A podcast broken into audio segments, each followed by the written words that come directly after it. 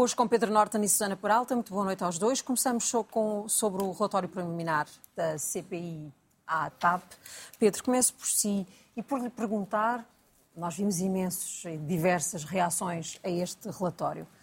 Foi uma surpresa para si que tivesse sido só aquilo? Não, enfim, eu não tinha altíssimas expectativas em relação ao relatório, mas eh, em certo sentido devo confessar que foi eh, ainda assim uma surpresa e, e, e por duas razões. Pela primeira, confesso que não esperava que o, enfim, que o excesso de zelo da, da, relatora fosse tão grande e que levasse tão longe essa tentativa de, enfim, de, branquear em absoluto qualquer falha do governo e da maioria parlamentar. Uh, enfim, parece-me completamente absurdo que se deixe de fora capítulos relevantes do que, se passaram na, na, Comissão Parlamentar de Inquérito com, com, com, o pretexto de que eles fugiam ao âmbito da Comissão. É um, um, argumento que não colhe na medida em que todas as pessoas que lá foram testemunhar foram aprovadas pelo próprio PS. Portanto, elas foram lá para falar sobre aquilo. Mas agora deixar isso fora do relatório parece-me completamente absurdo. E é nem falta tantas atrapalhadas do Ministério das Infraestruturas, que francamente isso não me parece grave, mas sobretudo o tema do SIS, como várias vezes falaram aqui, falámos aqui, é, é dos temas mais, mais graves e sobre o qual continua a não haver esclarecimentos. Depois, um relatório que, enfim, que tenta uh, aligeirar as responsabilidades do ministro, do ex-ministro das Infraestruturas e do secretário de Estado, a um ponto é que, que, é que, eles próprios não tentaram, ou seja, eles tiraram dali conclusões, eles próprios políticas, verdade seja dita, assumiram as suas responsabilidades Exato, políticas e depois o relatório vem tentar uh, aligerar, parece-me também absurdo. Mas, sobretudo, aquela ideia de uh, afirmar que uh, não houve tentativas de ingerência de poder político na TAP, quando se há conclusão que nós todos tiramos como espectadores daquela comissão de inquérito, é que não houve outra coisa, é? desde os, os mails para desviar aviões, às participações em reuniões preparatórias, à participação do próprio secretário de Estado a responder às perguntas que ele próprio enunciou, enfim, parece-me difícil eh, perceber como é que se leva tão longe este, este zelo eh, para proteger o, o, governo. Mas a segunda razão pela qual isto me causa perplexidade é porque eu verdadeiramente não percebo a quem é que isto aproveita.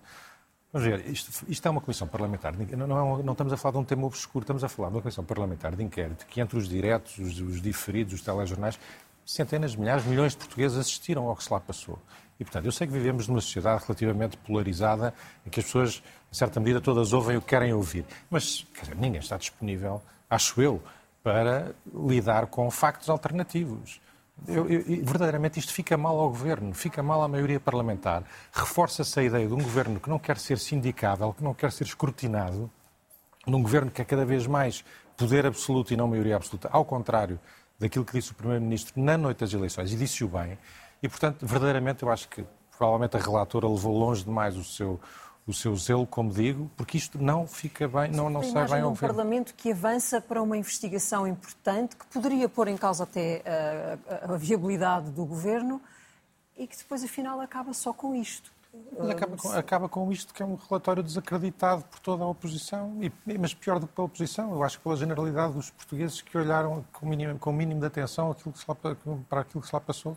Susana. Hum. Uh, bem, eu, eu, concordo genericamente com o que o Pedro disse. Tem, é engraçado porque, por exemplo, na parte da ingerência política, quando se lê a parte das conclusões do relatório acerca da ingerência política, a relatora diz que não houve ingerência política e depois dá uma série de exemplos em que houve e para cada um dá uma desculpa, não é? Por exemplo, diz, não, há aqui há o exemplo do e-mail eh, para mudar a viagem do, do, do Sr. Sua Excelência ao Presidente da República, mas nesse caso isso era uma coisa menor e o próprio Secretário de Estado disse que foi infeliz. E depois, para cada um dos casos que, que o Pedro aludiu, uh, ela dá uma, uma desculpa, no fundo, bom, não houve vigência política, pai, quando houve, olha, tínhamos aqui umas boas razões para ela, no fundo, desqualificando ela própria, que não, eu não tenho a certeza, enfim, desse ponto de vista, devo dizer que sou não, não, desconheço a natureza de um relatório destes, mas parece-me que a ideia, e aliás a própria relatora diz isso no início, isto é para dar factos, não é para dar apreciações subjetivas sobre os factos. Certo. E depois ela própria dá apreciações subjetivas que os desqualificam. E, portanto, isso parece-me uh, bastante problemático. Um, depois também há a parte muito curiosa em que ela diz que de facto há, há uma, enfim, que há evidência de muitas trocas por WhatsApp. Uh, importantes, mas depois diz, mas no entanto, uh, e não há, isso não diz que, que, que, não havia, que não há evidência de, de informalidade ah, no, nos contactos entre, entre a tutela e a empresa tutelada. Depois dela própria usar a palavra WhatsApp, algumas linhas acima, que também me parece bastante problemático.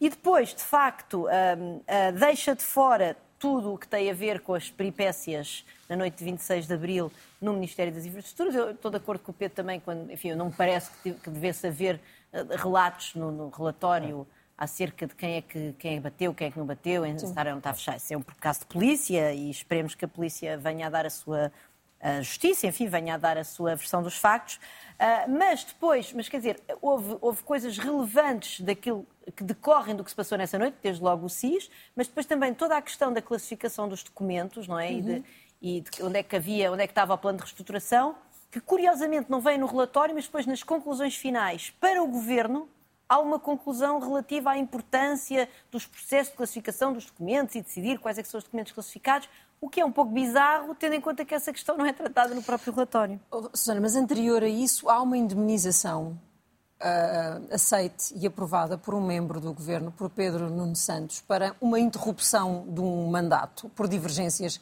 entre duas pessoas do corpo diretivo da, da, da, da TAP.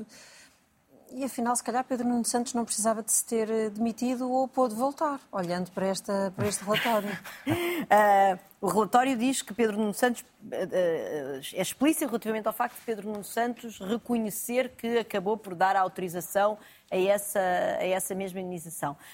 Um, mas também o relatório uh, diz que, como Pedro Nuno Santos e Hugo Mendes assumiram a responsabilidade política pelos factos, demitindo-se, no fundo é como se isso já, pronto, já está. Fizeram o que a fazer e não, e, não, e não aprofunda a partir disso. E depois tem outro grande problema. Portanto, eu não tenho a certeza que Pedro Nuno Santos pudesse voltar porque a relatora usa, usa, a admissão de Pedro Nuno Santos e do Hugo Mendes como um bocadinho para encerrar o assunto, não é? Ah, mas então aí, se calhar, nem valia a pena ter havido CPI, não, não é? Não valia a pena certamente ter havido. Não, enfim, todo, todo o modo este relatório descredibiliza a CPI, descredibiliza o papel da Assembleia da República enquanto escrutinador do governo. Mas eu acho que há aqui outra coisa muito importante que me parece, se calhar, mais substancial, que é.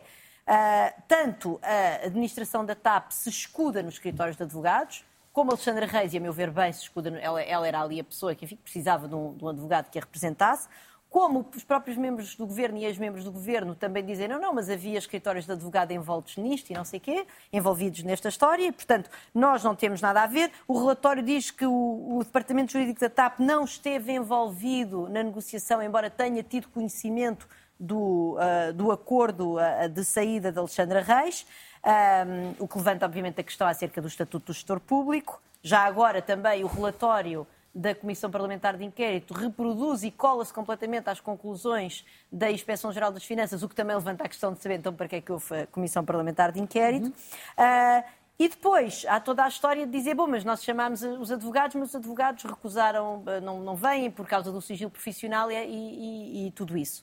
Uh, eu percebo que os advogados tenham a sua ética profissional e que a relação entre os advogados e os seus clientes esteja protegida por sigilo profissional, mas quer dizer, quando os serviços, uma empresa pública, Uh, e os membros do governo se escudam nas opiniões e no Conselho dos Escritórios de Advogados para não haver este escrutínio que devia haver. Portanto, ou se fazia internamente pelos serviços jurídicos da TAP, que aparentemente não tinham a competência, ou tempo, ou, ou não têm provavelmente uh, recursos suficientes para fazer este tipo de acordos que são de uma grande envergadura, ou então, de facto, nós temos aqui um grave problema de escrutínio democrático, nesta opacidade enorme relativamente ao. ao no fundo, não se percebe e, e de todo isso. E esse problema não ficou resolvido para o futuro. Não ficou resolvido e não se sabe se os escritórios de advogados envolvidos na negociação tinham ou não tinham conhecimento das obrigações relativas à aplicação do Estatuto do Gestor Público. Pedro, alguma coisa mais sobre este tema? Podemos passar ao próximo? Não, podemos passar.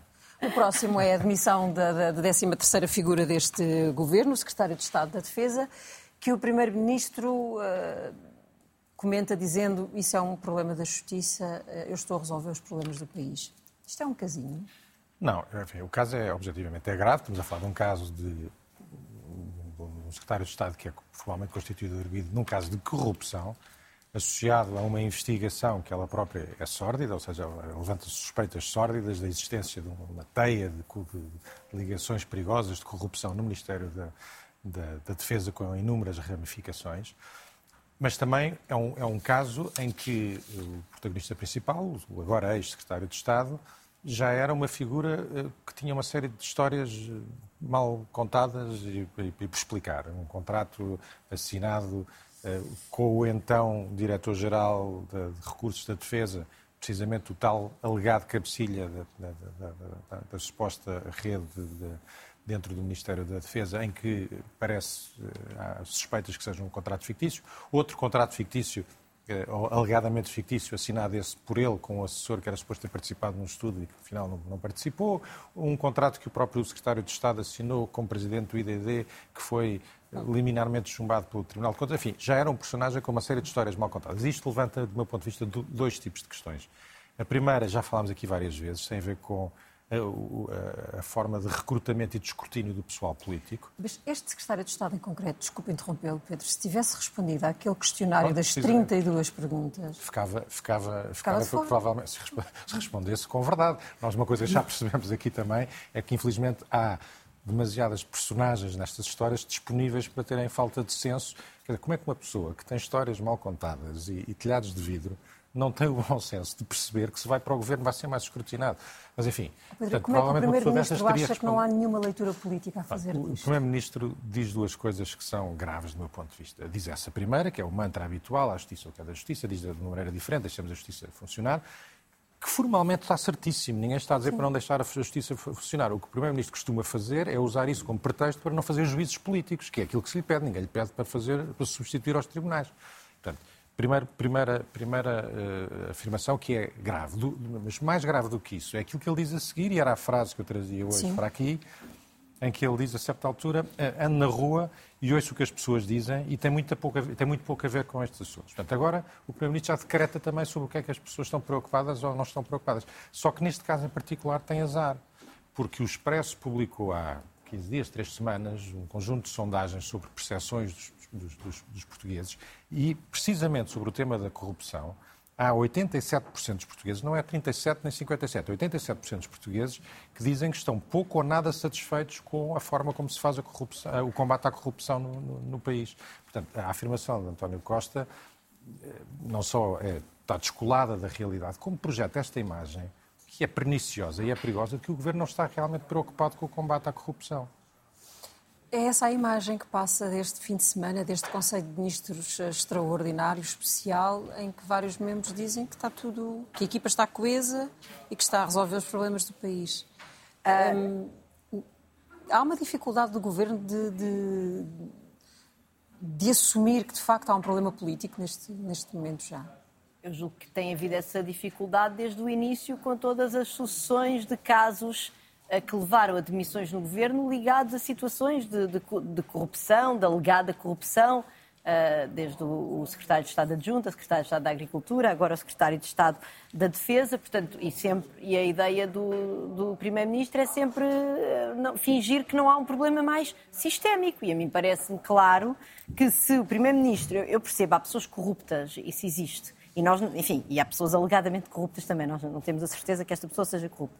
Mas se o Primeiro-Ministro não consegue recrutar para o seu governo pessoas que não tenham, enfim, esta folha de serviço que pelo menos levanta problemas éticos, vamos ver se depois se, vai ou não vão, se vão ou não vão provar-se os casos de corrupção, parece também problemático, não é? Ou seja, qual é a base de recrutamento que este Primeiro-Ministro tem neste momento para ir buscar pessoas para o seu governo? Eu acho que isso levanta um problema político grave e, e, que, e, e, que, tem a ver, no fundo, com o recrutamento de, de, elites que são capazes de governar este país, que o Primeiro-Ministro devia, obviamente, fazer uma reflexão acerca disso, para além dos casos pontuais de pessoas, uh, de pessoas que, que têm tido no seu governo. E certamente, neste caso de Marco Capitão Ferreira, como o Pedro disse, dizer, esta pessoa vinha para o governo com, já com uma série de, de, de, histórias mal contadas. E uhum. só por isso já era uma excelente razão para não ser secretário de Estado, independentemente de, não, de desta pessoa até poder vir a, a ser ilibada da, claro. das suspeitas de corrupção. Certo. Mas isto é uma mancha uh, no governo. Uh, e, de facto, é, é, estamos a falar depois de uma,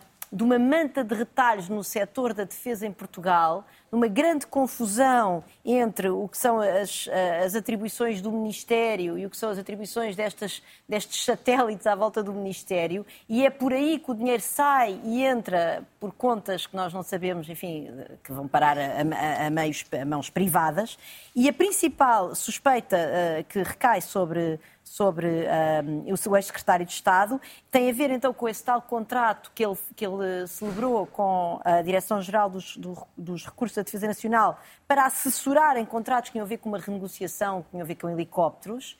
Contratos esses que aparentemente até já tinham sido aprovados pelo Ministro, mas agora a, a Polícia Judiciária não terá encontrado o produto desse contrato, no fundo, o documento no qual Marco Capitão Ferreira dá a sua opinião, e depois, mais tarde, Alberto Coelho, o tal, o tal cabecilha de toda esta uhum. operação Tempestade Perfeita, foi nomeado por Marco Capitão Ferreira para um lugar numa empresa pública.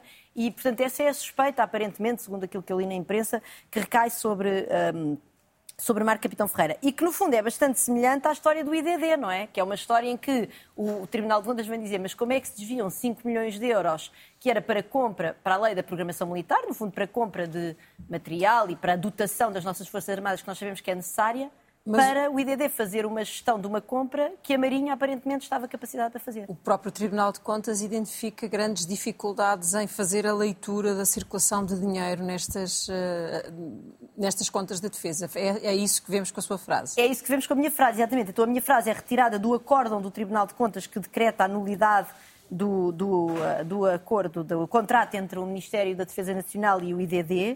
Um, e diz o seguinte: no caso da contratação in-house, ou seja, entre os ministérios e as empresas públicas, uh, estes receios de conluio são acrescidos na medida em que é normal existir uma grande premialidade entre cargos governativos no setor da defesa e cargos de gestão nas empresas controladas pelo Estado nesse mesmo setor. Porque, de facto, é um setor muito pequenino. Há poucas pessoas que sabem de defesa nacional pela própria natureza do, do, do, que se trata, não é? Que são, são, são setores envoltos em grande secretismo e por isso mesmo é preciso mais cuidado neste tipo de portas giratórias uh, de nós não termos uma pessoa que era, uh, uh, que era presidente do Conselho de Administração de uma empresa pública neste setor, que foi pago pelo Estado, pelo, empresa essa que foi paga pelo Ministério para fazer algo que o Ministério podia fazer por si mesmo e depois mais tarde vai para a Secretária de Estado. E portanto eu acho que nós temos claramente, é preciso aqui um, uma, de facto, a auditoria à defesa nacional faz falta, porque é um setor absolutamente crítico e, e os portugueses têm de ter confiança uh, na defesa. E, portanto, desse ponto de vista, eu acho que isto vai ao âmago das funções do Estado e é muito importante que, de facto, se, se esclareça cabalmente esta situação. Obrigada, Susana Peralta e Pedro Norton. Obrigada aos dois. Boa noite. Até para a semana.